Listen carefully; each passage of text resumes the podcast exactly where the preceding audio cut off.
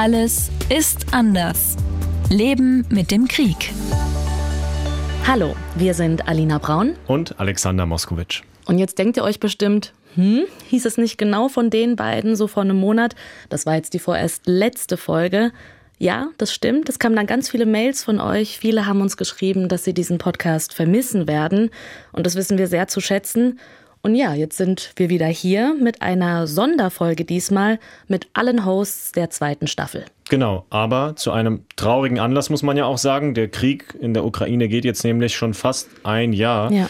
Und in dieser Folge gibt es jetzt keine neue Geschichte, wie ihr es sonst kennt, sondern eben eine Art Recap, also ein paar Updates von den Menschen, die wir euch hier schon vorgestellt haben. Wir haben bei ein paar von ihnen nachgehört, nachgefragt, wie es ihnen heute geht und auch, wie sie über ein Jahr Krieg in der Ukraine denken jetzt.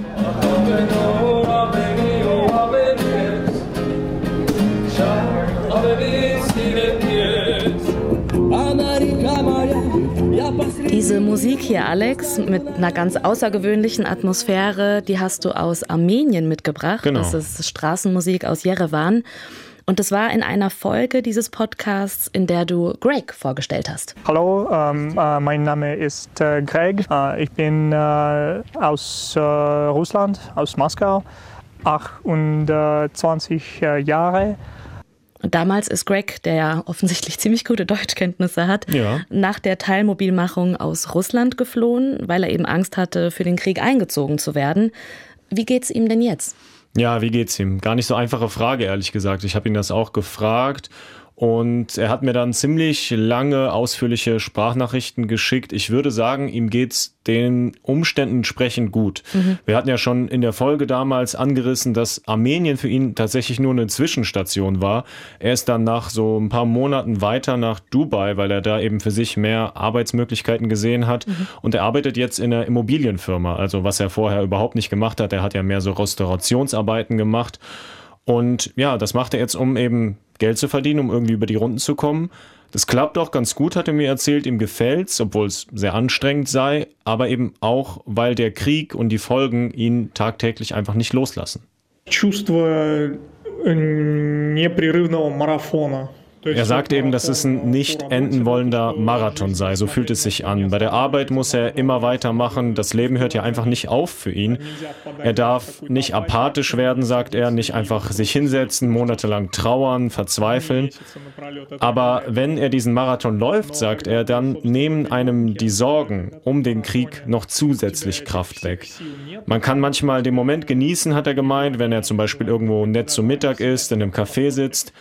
Aber unter unterbewusst weiß er immer, dass irgendwo in der Ukraine etwas Schreckliches passiert und er jeden Moment eine Nachricht bekommen kann, die ihn komplett runterzieht. Und wenn es mal ein paar Tage keine schlimmen Nachrichten aus der Ukraine, aus Russland gibt, dann freut er sich sogar, hat er gemeint, weil dann kann er zumindest ein bisschen durchatmen. когда ну, какое-то затишье происходит, когда ничего не происходит несколько дней, никакой информации новой нет, как бы я радуюсь, потому что, знаешь, такая передышка в каком-то смысле.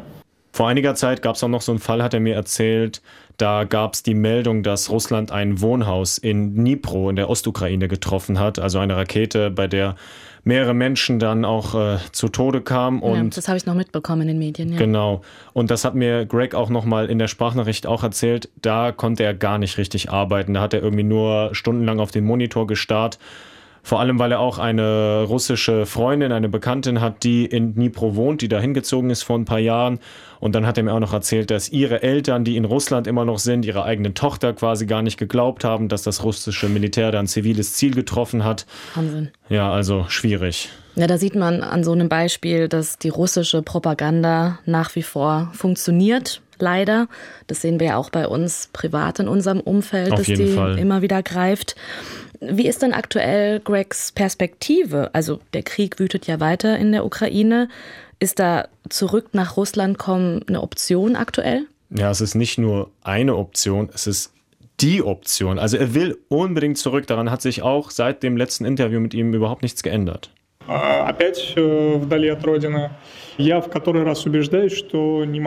für immer von der Heimat weg zu sein, das kann er nicht, das will er nicht und das wird er auch nicht, hat er gemeint. Er lebt ja gerne in seinem Land, so nennt er Russland immer wieder. Er ist gerne neben seinen liebsten Menschen und er will auch etwas ändern in Russland, also einen Teil beitragen. Aber er kann nicht zurückgehen, hat er gemeint, solange der Krieg läuft, weil er auf gar keinen Fall an die Front will. Daran hat sich überhaupt nichts geändert. Er will nicht bei diesem Morden, bei diesem Verbrechen mitmachen. Deshalb sieht er eben keine Möglichkeit zurückzugehen, sondern nur eine Bedrohung, die auf ihn in Russland wartet, eben ins Militär zu müssen. Das klingt für mich so, als würde er jetzt einfach darauf warten, dass Putin nicht mehr an der Macht ist, oder? Genau, er wünscht sich einfach, dass für Russland und die Ukraine dieser Horror endet und diejenigen, die in Russland dafür verantwortlich sind, vor Gericht landen. Alina, die Geschichte, die dich und auch viele unserer Hörerinnen und Hörer am meisten berührt hat, das haben wir aus den Mails immer wieder mitbekommen, war ja die von Roman und seinem Vaterhaus in Freiburg. Solange die Ukraine meinen Dienst braucht, solange es dort Waisenkinder gibt, ist das mein Platz. Gott hat mir gesagt, ich soll diese Kinder beschützen. Das Vaterhaus ist ja ein Kinderheim in der Ukraine, das er gegründet hat. Mhm. Und er ist ja dann mit fast 170 Kindern nach Kriegsausbruch nach Freiburg geflohen. Und da hast du ihn ja getroffen. Genau. Und dieses Treffen, das ging mir wirklich ans Herz. Und auch die Kinder da kennenzulernen beim Weihnachtsbaum schmücken, das war für mich was ganz Besonderes. Und Roman hat sich danach auch noch ein paar Mal bei mir gemeldet. Also er hat mir gerade über die Feiertage, über Weihnachten ganz oft so Weihnachtskarten per WhatsApp geschickt mit Fotos von den Kindern und mit Bibelsprüchen, weil er ja sehr, sehr gläubig ist. Ja, stimmt. Und es gab über die Feiertage mehrere Aktionen für die Kinder in Freiburg. Also zum Beispiel ein großes Theaterstück, da haben die tatsächlich auch Flucht- und Kriegsszenen aufgeführt. Und viele Tanzauftritte von den kleineren Kindern, da haben die so Tücher geschwungen und sowas. Also ich hatte schon das Gefühl, die Heimkinder, die teilweise ja auch Waisenkinder sind, konnten sich da kreativ austoben. Und mir wurde gesagt, dass sie natürlich nach wie vor die Heimat sehr vermissen, aber zurück in die Ukraine gehen, das ist stand jetzt gar keine Option. Wir hatten in der Folge damals ja auch nicht nur Roman gehört, sondern auch seine Tochter, die heißt ja auch Alina. Genau Die ist ja in der Ukraine geblieben, beziehungsweise wieder zurückgegangen und hat das Vaterhaus in der Nähe von Kiew ja noch weiter betrieben, in seinem Namen sozusagen. Mhm. Was passiert da aktuell? Ja, sie ist tatsächlich dort geblieben. Здравствуйте, Алина. На сегодняшний день у нас проживает 58 людей, из них 29 детей. Hier in der Sprachnachricht hat sie mir erzählt, dass im Kinderheim in der Nähe von Kiew jetzt 58 Menschen untergekommen sind, 29 davon Kinder. Und seit Kriegsausbruch hat sich ihre Arbeit total verändert. Es gibt vor allem mehr Aufgaben, sagt sie. Also sie kümmert sich nicht nur um Kinder, sie kümmert sich jetzt um sehr viele Flüchtlinge. Sie hilft auch der ukrainischen Armee, wo es geht, mit Spenden zum Beispiel. Und auch für sie persönlich hat sich viel verändert, denn sie ist jetzt sehr weit weg von ihrer Familie, dadurch, dass Roman, also ihr Vater und ihre Mutter beide in Freiburg in Deutschland leben und sie sie sehr selten sieht. Und sie hat dann auch noch erzählt, dass die Vorräte dort in der Ukraine fast aufgebraucht sind. Also durch Spenden gibt es wohl Hygieneartikel und Lebensmittel, das Allernötigste. Aber man hangelt sich eben von Tag zu Tag, meinte mhm. sie. Und was ich beim Thema Spenden auch total spannend fand, die geflüchteten Heimkinder, die schicken immer wieder was in die Ukraine und die sammeln teilweise sogar Flaschen und geben die ab. Also da geht es wirklich um jeden Cent, den sie dann zusammenlegen. Und ja, die wollen unbedingt aus der Ferne irgendwie helfen. Hat sie denn mit dir auch geteilt, was da bei ihr so für Gefühle hochkommen, wenn sie jetzt so an dieses Thema ein Jahr Krieg denkt? Ja, und das waren meiner Meinung nach irgendwie ganz widersprüchliche Gedanken. Мы, конечно же, не можем поверить в то, что это реально уже целый год идет война. Sie sagt da, dass sie natürlich nicht glauben kann, dass der Krieg schon ein Jahr lang geht. Die Zeit ist am 24. Februar für sie stehen geblieben, sagt sie aber gleichzeitig auch total schnell verflogen danach.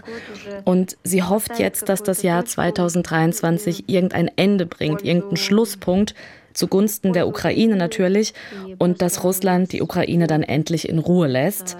Und Alina wünscht sich auch, dass bald alle wieder nach Hause können, dass alles wieder normal ist, so wie vor dem Krieg. Und sie hat gesagt, man lebt zwar irgendwie weiter, aber das Leben steht trotzdem auf Pause Вроде бы как и живем, продолжаем жить, но, но она стоит на паузе, эта жизнь. Ja, ich finde, das spiegelt total wider, was ja viele uns erzählt haben, dass sie irgendwie in so einem luftleeren Raum hängen. Mhm. Sie hoffen, dass es wird wie vorher, aber wissen auch, dass eigentlich sich alles verändert hat, dass alles anders ist. Auch für uns ist, haben sich ja Dinge verändert irgendwie seit Beginn des Krieges. Ja. Wir berichten viel mehr darüber und auch bei mir persönlich irgendwie Verwandtschaft aus der Ukraine ist teilweise nach Deutschland gekommen. Ich habe zusammen mit meiner Familie vielen Menschen geholfen, also sowohl beruflich als auch privat hat sich alles verändert, aber natürlich kein Vergleich zu den Menschen, die irgendwie ihre Heimat verloren haben zum Klar. Teil. Das war's damit von uns und wir haben ja schon angekündigt, dass alle Hosts in dieser Folge zu Wort kommen und eine der beliebtesten Geschichten der zweiten Staffel war die von Oberstleutnant Kuchenbauer. Die Highlights daraus hört ihr jetzt von Robert und Daniel. Hast du gehört, Daniel? Eine unserer beliebtesten Folgen kam von uns. Da haben wir ja irgendwas richtig gemacht anscheinend. Ja, oder äh, gerade Oberstleutnant Markus Krumbauer, ehrlich gesagt, der Pilot von der deutschen Luftwaffe, mit dem wir gesprochen haben und der uns ja wirklich ziemlich nah reingelassen hat und rangelassen in seine Gedankenwelt. Ja. Ich habe dem sehr gern auch zugehört, als du äh, seine ganzen Statements mitgebracht hast von seinem Stützpunkt, auf dem du ihn getroffen hast. Und ja, damit hallo von uns. Ich bin Daniel Klaus vom RBB. Ich bin Robert Meyer vom WDR. Und wir fangen jetzt nochmal an mit dem Oberstleutnant und und fragen uns, wie der Krieg ihn eben verändert hat. Dann gehen wir weiter zur Folge mit Stefan, die wir beide hatten, der ja für eine Hilfsorganisation arbeitet und die haben letztes Jahr quasi von null ein Programm in der Ukraine aufgezogen. Ja, und am Ende hast du noch ein Update von Maria, die ja aus Moskau abgehauen ist. Ja, genau, die Künstlerin aus Moskau, die da es letztes Jahr mit ihrer Familie überhaupt gar nicht mehr ausgehalten hat und in unserer Folge ja auch ab und zu fluchen musste und die jetzt in Berlin lebt. Ich habe sie noch mal gefragt, jetzt ganz aktuell, wie geht's dir? Wie sind deine Gedanken Gedanken zu einem Jahr russische Invasion? Also, Luftwaffenstützpunkt in Nörvenich. Ja, das war sehr interessant. Ähm, der ist in NRW und ich war da und habe da erstmal diese ganze Atmosphäre aufgesogen. Vor allem, indem ich zusammen mit ihm Starts von Eurofightern aus nächster Nähe angeguckt habe. Also, ne, wie die zur Startbahn abheben, zur Luftkampfübung, äh, alle sechs Eurofighter an uns vorbei und er guckt mit so einem Lächeln zu und sagt, Macht es gar nichts mehr mit Ihnen, so Start zu sehen? Oder Doch, immer noch? Das ist immer noch faszinierend, klar. Ja. Ich bin da selbst nach 28 Jahren noch sehr fasziniert. Es ist ein, war ein Kindheitstraum und ich habe mit sechs Jahren immer fasziniert den Flugzeugen hinterher geguckt. Und äh, da hatte ich zu meinem Vater schon gesagt, das will ich auch mal machen. Dann hat er gesagt, lern was Richtiges. ja, ich habe mich nicht an seinen Rat gehalten. Und dann war er äh, hoffentlich nicht böse. Nee, er war, er war sehr stolz sogar. Ja. Da merkt man total, man hört das Lächeln ja, was er da im Gesicht hat, wirklich ja. auch total und auch den Stolz. Er ist da voll drin. Er ist ja jetzt auch nicht nur irgendein Pilot bei dieser Airbase in Nörvenich, sondern Chefpilot. Also hat er die Frauen und Männer unter sich, die die ungefähr 30 Eurofighter da auf dem Stützpunkt fliegen. Er selbst 47, zwei Kinder und seit 26 Jahren fliegt er schon für die Luftwaffe. Hatte aber, daran erinnere ich mich ja gesagt, er selbst hat noch nie auf einen Gegner schießen müssen. Genau, er hat gesagt, die Waffen in seinem Flugzeug hat er abgefeuert, aber immer nur zu Übungszwecken. Ja, und das ist ja auch wichtig, weil wenn man sich vorstellt, vor ungefähr einem Jahr, du wirst in diese Situation geschmissen, es ist Krieg in Europa und der Job von der deutschen Luftwaffe ist es halt im Falle des Falles ganz vorne mit dabei zu sein, wenn die NATO Gebiet verteidigen muss. Ja, und was ich im Prinzip so bewegend fand, wie absolut nüchtern und gefasst der war, wie der mit so einer enormen Ruhe über das alles geredet hat, was eben im Falle des Falles auf ihn zukommen könnte. Ne? Also wenn zum Beispiel jetzt Russland ein NATO-Land angreifen sollte. Dann hätte der Gegner Russland ganz klar mehrere Länder mit einem Kräftedispositiv vor sich, was sehr ungleich ist. Ich sage mal 15 Länder gegen ein Land. Ja, aber wo sind Sie dann in der ganzen Geschichte? Was Bei den 15 Ländern, da sind wir dabei. Wir sichern den Luftraum. Ich sichere den Luftraum über den Bodentruppen, dass die Bodentruppen der Russen zurückgedrängt werden würden. Also der Auftrag wäre dann loszufliegen und feindliche Flugzeuge oder Raketen abzuschießen. Genau. Ganz genau. Wenn dann die Linie, eine gedachte Linie im Luftraum überschritten wird durch ein, oder durchdrungen wird von einem feindlichen Luftfahrzeug, dann fängt man das unter Umständen erst ab oder schießt es ab. Und da hat er auch nochmal betont, ne, so muss es nicht zwangsläufig laufen, weil die konkreten Befehle, die werden natürlich auch weit über ihm getroffen, je nach Lage. Aber natürlich spielt man gerade in diesen Zeiten als Kampfpilot bei der Luftwaffe sowas in seinem Kopf durch. Und er sagt auch, wenn du es nicht schaffst, sowas durchzuspielen, so ein Szenario, wenn du das von dir wegschiebst, dann bist du falsch im Soldatenberuf. Ja, und da habe ich mal gemerkt, das ist jetzt keine Kälte, die er hat oder Abstumpfung. Nee, das ist einfach Berufsroutine als Soldat. Und in dem Stil ging der Talk dann so weiter, ne? auch über total total harte Themen, weil als er gesagt hat, wir von der Luftwaffe wären wahrscheinlich die Ersten, die am Kriegsort ankommen, kam mir dann so ein Gedanke. Dann sind Sie aber auch die Ersten, die sterben, oder? Nee, das will ich nicht sagen. Jeder Konflikt äh, können Sie vergleichen mit einem Konflikt zu Hause mit der Frau oder mit einem Freund oder mit einem Bekannten. Ähm, ist ja nicht sofort am Hocheskalieren. Man will ja vielleicht erstmal präventiv Maßnahmen ergreifen, dass eben der Konflikt nicht eskaliert. Aber klar, das Potenzial, dass man als erstes stirbt, ist da, keine Frage, klar. Ja, das war für mich wirklich so ein Gänsehautmoment in der Folge. Nicht nur seine Gedanken zum Tod, aber auch die Routine, mit der er mit so einem ja, Beziehungsstreitbild das vergleicht. Ähm, aber natürlich, Soldaten und Soldatinnen müssen sich ja viel mehr mit dem Thema befassen, als wir beide zum Beispiel. Und ja, er hat auch erzählt, das fand ich auch wirklich beeindruckend, wie er bei Nachtflügen schon mal an den Tod gedacht hat. Ich denke da manchmal so ein bisschen philosophisch über, über Nachtflug nach, wenn man sich in 40.000 Fuß nach oben guckt, da gibt es keine Wolken mehr, da endet die, die, äh, die äh, Atmosphäre irgendwo dann auch. Es wird dunkel bei Nacht, hast du dann nur die Sterne. Und das sind Sternenanblick, den kennt man so nicht von, von der Erdoberfläche. Da denkt man sich manchmal so, was ist denn nach dem Tod? Was ist denn das Universum? Das ist ja für uns als Mensch alles unvorstellbar. Ja, erwartet man nicht sowas, ne? Überhaupt gar nicht. So philosophisches Kopfkino äh, von einem Soldaten aus seinem Kampfjet-Cockpit habe ich gar nicht mitgerechnet. Und dann haben wir das Gespräch beendet mit einer Gemeinsamkeit, die wir beide haben, dass er nämlich gesagt hat, ey, weißt du was, ich plane im Moment einfach nicht mehr so extrem langfristig mein Leben. Und das geht mir tatsächlich genauso, weil ja die Zukunft immer irgendwie ungewisser wird gerade. Ne? Nur, dass es bei ihm natürlich nochmal einen ganz anderen und wesentlich konkreteren Grund hat als Soldat. Also das ganze Gespräch war ziemlich interessant. Die Folge heißt Oberstleutnant Kuchenbauer, was ein Kampfpilot über den Tod im Krieg denkt. Ja, und genau diese Folge mit dem Kampfpiloten haben sich äh, wirklich besonders viele von euch angehört. Vielen Dank dafür. Unsere persönlich letzte Folge von uns beiden bei Alles ist anders, das war die mit Stefan, der im Presseteam von Care Deutschland arbeitet. Das ist eine der großen weltweiten Hilfsorganisationen und die haben letztes Jahr sozusagen ja im Rekordtempo ein Programm für die Ukraine aufgebaut. Wirklich in einem Affenzahn und ich denke, die Kernaussage dieser Folge war, dass das wesentlich komplizierter ist, als zumindest wir beide uns das vorgestellt haben. Ja, das ist, äh, boah, das ist natürlich eine riesige Mammutaufgabe. Erstmal muss man natürlich gucken, okay, wo sind die Bedarfe konkret? Man fährt ja nicht einfach mit einem Laster mit Wasser einfach an die Grenze und stellt dann einen Container hin. Also man muss gucken, wo wird Wasser benötigt, wo wird, werden Lebensmittel benötigt, wo werden Medikamente benötigt, wie können wir uns auch mit anderen Organisationen abstimmen. Wer gibt euch denn eine Antwort auf diese ganzen Fragen? Ja, das müssen wir selber machen. Diese Bedarfsanalysen, das müssen wir selber machen. In Zusammenarbeit natürlich mit anderen Organisationen, in Zusammenarbeit natürlich mit der UN, mit der Regierung, die sagen uns ganz klar, wo und was äh, benötigt wird. Äh, dann gibt es natürlich auch Organisationen, die schon in der Ukraine vorher tätig waren, die natürlich ihre Arbeit dann komplett umgestellt haben oder in dem Bereich, in dem sie dann tätig waren, ganz groß ausgebaut haben. Und die haben wir natürlich dann mit Funding versorgt. Ne?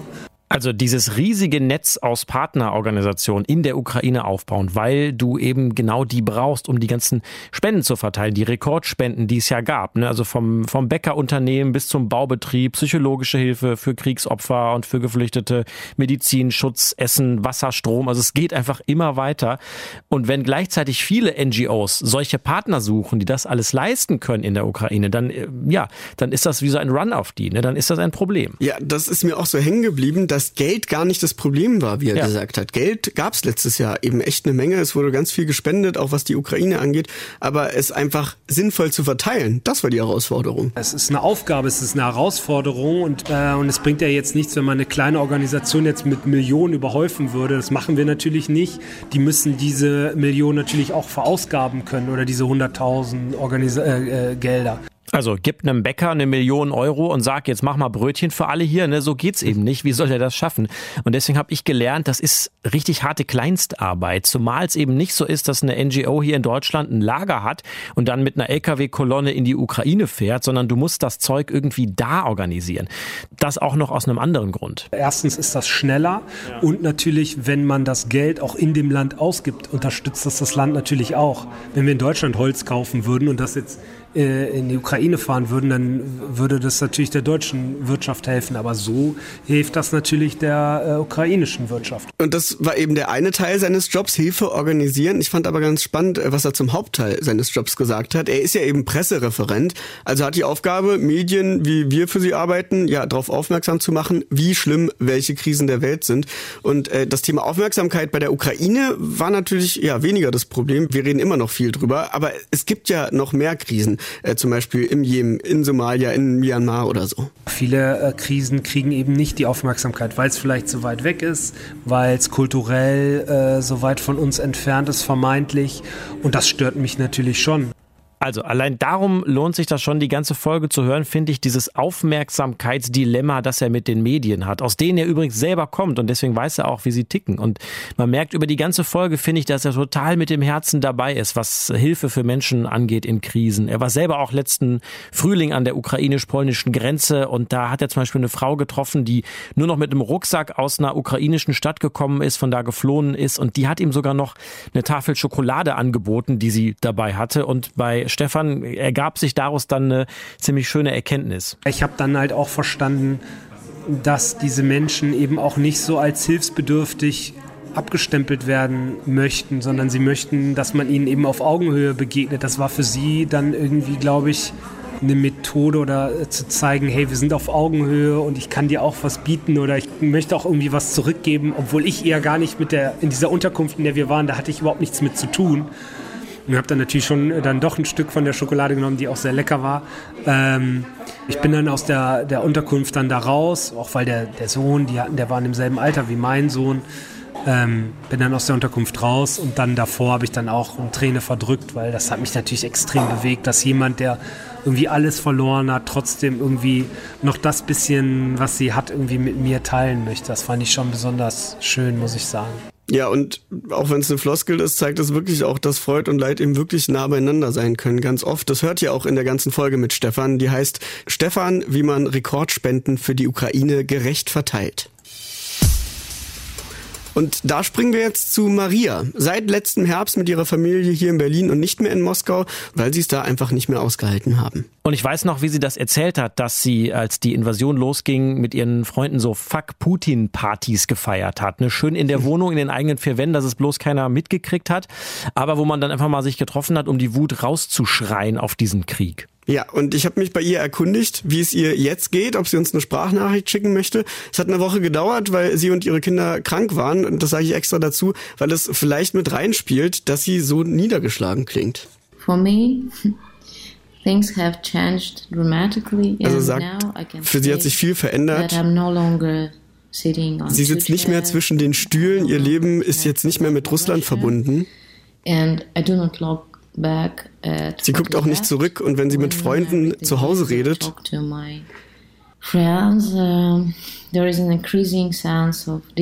dann fühlt sie immer mehr Distanz zu Russland und sie sagt, sie ist frustriert, wenn sie sieht, wohin ihr Land abrutscht. When I see where my country is falling. Ja, sie hat ja im ersten Gespräch schon gemeint, ne, gleichzeitig in Deutschland leben, aber im Kopf eben weiter in Russland sein, das wird sie sowieso irgendwie kaputt machen. Und ja, diese Trennung versucht sie jetzt halt durchzuziehen. Ne? Klingt ja. natürlich echt alles andere als leicht. Und ich habe ehrlich gesagt auch das Gefühl, dass es nicht so ganz klappt. Also wie auch, ist ja nicht nur so, dass sie gern gleichzeitig zum Beispiel unbedingt ihre Eltern wiedersehen würde in Russland, wie sie mir noch erzählt hat, aber gleichzeitig trotzdem nicht mal für ein paar Tage zurückgehen würde. Aber auch, äh, was sie am Telefon mitbekommt, wenn sie mit Leuten zu Hause spricht, die da geblieben sind, dieser gegenseitige Hass, von dem sie erzählt hat, zwischen Kriegsgegnern und Befürwortern in Russland, ja, der wird für sie scheinbar immer größer. I know that people also sie hat gehört, dass Leute sich schon gegenseitig bei der Polizei anzeigen. Mhm dass in den Küchen ganz viel gestritten wird in vielen Familien. And people are full of hate und dass die Leute voller Hass sind, dass in Familien, Freundeskreisen sich gehasst wird, meinte sie. Und die Leute, die gegen den Krieg sind, die fühlen sich immer einsamer und immer deprimierter. I mean, those who are against this war, they felt Ja. themselves very lonely and very depressed. Ich meine, wenn die Leute, die gegen den Krieg sind, das Land mehr und mehr verlassen, dann werden die ja, die noch da bleiben, immer einsamer, auch mit ihrer Meinung, ne? Und dann werden sie natürlich auch immer isolierter. Das ist ein sehr düsteres Bild, was sie da malt. Und ja, diese eine Meinung, die du noch haben darfst öffentlich in, in Russland, wie sie ja in der Podcast-Folge auch erzählt, die verfestigt sich dadurch natürlich auch noch im Land. Ja. Zum Glück gab es aber auch noch einen, ich möchte mal sagen, Teil mit positiven Emotionen in ihrer Sprachnachricht an uns. Ihr neuer Lebensmittelpunkt, nämlich Berlin, den sie ja für sich gefunden hat, der tut ihr total gut oder kann sie zumindest sehr gut auffangen. And I'm happy that here in Berlin I have a chance to work. Sie sagt, sie ist froh, dass sie hier in Berlin arbeiten gehen kann, mit Kindern arbeiten kann in ihren Theaterworkshops.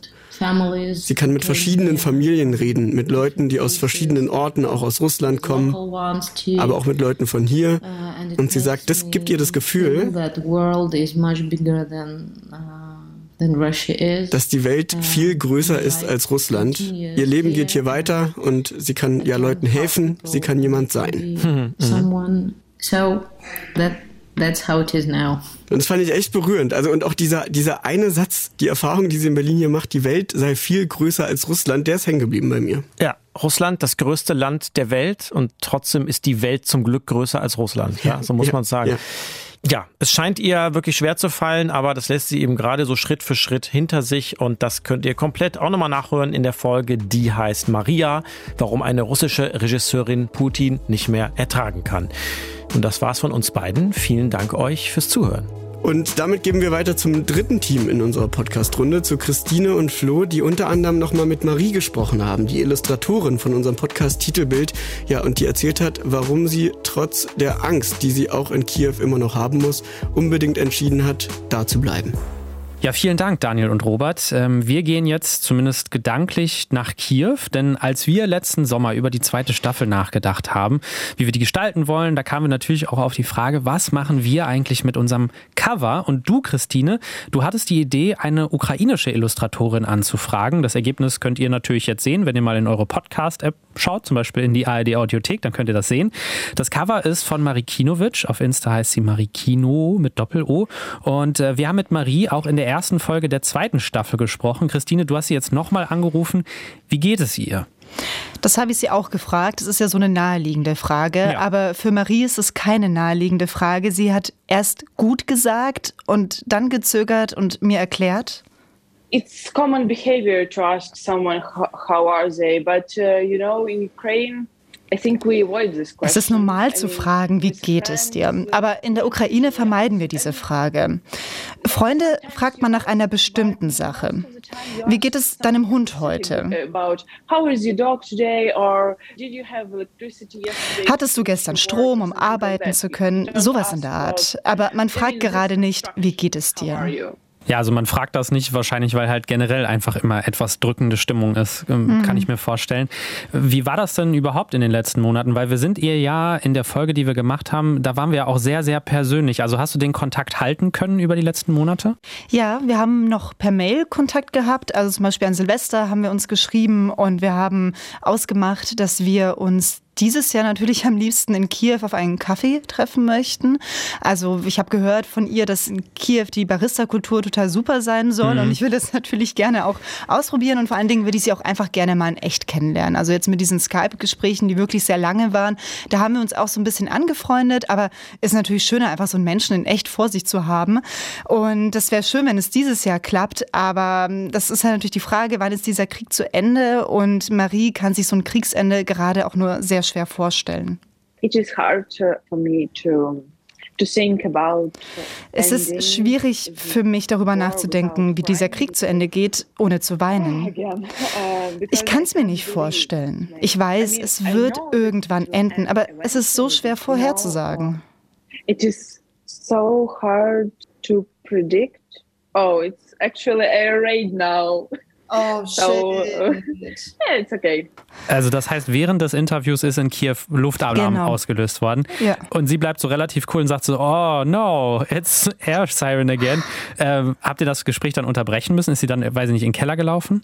Nein, ich habe sie gefragt, wir können das hier jetzt stoppen und ich rufe dich einfach später oder morgen wieder an. Und Mhm. sie hat gesagt, nee, nee, wir können einfach weitermachen. There are different kind of air Es gibt verschiedene Arten von Luftalarm. Vorher kannten wir keine Details. Jetzt gibt es spezielle Seiten, die mir zeigen, was den Luftalarm auslöst. Manchmal steigt zum Beispiel etwas vom belarussischen Territorium in die Luft, so als Warnung, und das löst dann einen Luftalarm aus. Aber es ist anders, wenn Kamikaze-Drohnen angreifen oder eine Rakete. Also manchmal heißt Luftalarm, ein Angriff ist möglich und manchmal, es gibt einen Angriff. Aber wenn nur die Möglichkeit besteht, dann bleibe ich ruhig. it is only a possibility of attack, but sometimes it is attack. So when it is possibility of an attack, I am calm. I mean, it's, it's just okay, you know.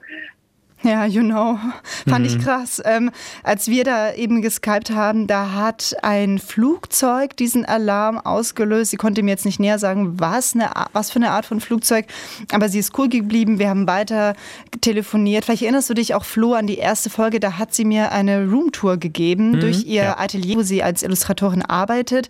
Und dieses Zeichenstudio, das ist nicht nur sehr hübsch mit vielen Pflanzen, super gemütlich eingerichtet, sondern das liegt auch im Erdgeschoss, was schon mal praktisch ist in Kriegszeiten. Und es hat sehr, sehr dicke Wände, weshalb Marie sich da auch sehr sicher fühlt. Ja, ich erinnere mich dran, dass, äh, dass sie da irgendwie sehr froh und stolz auch drauf war, dass sie dieses Studio da hat. Ja, Luftalarm in Kiew, muss man sagen, ist tatsächlich zum Alltag geworden für alle Menschen, die da leben und eben auch für Marie, weil die Angriffe von Russland eben besonders intensiv seit dem Oktober letzten Jahres geworden sind. Also da wurde zum ersten Mal großflächig gegen Zivilisten dann auch mit Kamikaze-Drohnen angefangen, äh, die mit Kamikaze-Drohnen zu beschießen. Zum Beispiel Spielplätze, Wohnhäuser mitten in der Stadt sind zerstört worden. Und zum Jahrestag, zum 24. Februar, sind jetzt auch neue schwere Angriffe angekündigt bzw. werden befürchtet, vor allen Dingen eben auch auf die Hauptstadt Kiew. Und tatsächlich habe ich zum Beispiel auch Bekannte in der Ukraine, die wirklich ganz klar sagen, zumindest für ein paar Tage, einfach weil wir nicht wissen, was passiert am 24.02., werden wir das Land erstmal wieder verlassen. Was hat Marie vor? Hast du mit ihr darüber gesprochen? Sie bleibt in Kiew. Wahnsinn. Ja, ich war auch überrascht. Ähm, also ich kann mich natürlich nicht in ihre Situation einfühlen, aber sie hat es so, so souverän formuliert. Das hat mich überrascht. Sie hat mir erzählt, dass sie, sie, sie ist ja letztes Jahr ähm, kurz nach Kriegsbeginn, nach Beginn dieser Invasion Russlands in den Westen der Ukraine geflohen. Da ist sie dann auch für mehrere Wochen geblieben. Aber jetzt gerade hat sie dafür keine Kraft und sie will auch einfach in ihrer Wohnung bleiben und in ihrem Zeichenstudio sein können. To go elsewhere means to Woanders hinzugehen heißt, das alles zurückzulassen. Und das ist es mir nicht wert. Im letzten Frühling haben wir das alles schon mal gemacht. Aber damals war das eine andere Situation. Wir wussten nichts. Es war einfach gruselig. Und so wird es nicht mehr sein. Keine Nachricht, kein Angriff ist so schlimm wie der Kriegsbeginn. Als wir desorientiert waren, als wir in Panik waren. Ich glaube, ich habe die Kraft zu bleiben, also bleibe ich. Außerdem ist es der letzte Wintermonat und bald kommt der Frühling. No, uh, so I I think I have this capacity to stay. So yeah. Also, it's the last month of the winter. It it's going to be spring soon. Ja, und der Frühling ist halt auch echt schön in Kiew. Die Stadt ist ja berühmt für ihre Kastanienbäume, die ja diese unglaublich schönen Stauden mit diesen rosa und weißen Blüten haben.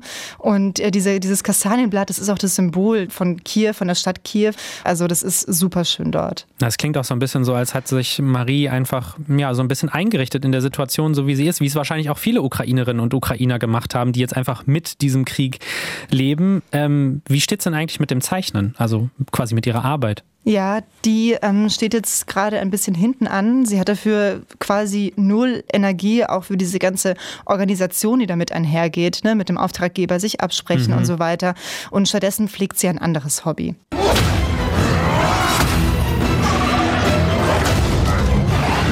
Wenn es schwierig wird, hilft Panik nicht weiter. Nutze das. Ja, ich als großer Videospiel-Nerd habe natürlich sofort erkannt, worum es geht. Äh, es ist äh, God of War. Ich musste googeln, ja. Es ist äh, God of War, ja. Kennst du das? Äh, ja, also God of War ist, würde ich schon sagen, ist so ein Blockbuster unter den äh, Videospielen. Ist so ein bisschen so ein Mann, der so ein bisschen in so einem Wikinger-Look daherkommt, irgendwie Aufgaben lösen muss, vor allen Dingen aber, glaube ich, auch viel kämpft. Also der mhm. Hauptcharakter ist so ein wirklich muskulöser Halbgott, äh, der sich da ja, mit seinen Echsen durch die Welt schnetzelt, könnte man sagen. Und das spielt sie offenbar. Ja, das spielt sie sie hat zu mir gemeint, sie kann keine Filme gucken mit Kriegsszenen, sie kann auch, sie hat auch keine Konzentration, um Bücher zu lesen. Aber bei diesem Game ist das anders. In der Game-Wirklichkeit bin ich ein machtvoller Gott, der tatsächlich etwas verändern kann. Er ist ein Held und man kann etwas tun, man kann die Bösen bekämpfen, mit einer Axt, um genau zu sein. I mean, with your in meiner Wirklichkeit kann ich das nicht. Ich kann nur existieren, also überleben und meine Arbeit als Illustratorin machen. I, I can only exist, I can survive and I can do my work, my illustration work. Ja, das ist ja tatsächlich auch ein, sage ich mal, Pro-Punkt, den viele Gamer an Computerspielen auch in Friedenszeiten einfach schätzen, dass es so ein bisschen eine Ausflucht sein kann, eben, dass man so ein bisschen auch der Held seiner eigenen Geschichte sein kann, auch wenn man es vielleicht ja im echten Leben gerade einfach nicht ist oder auch nicht sein kann. Sie hat jetzt auch gesagt, dass sie eigentlich sonst nur existieren und überleben kann. Und ich finde, das ist schon echt hart. Also, das erfordert ja auch einfach viel viel Kraft, offenbar, ne?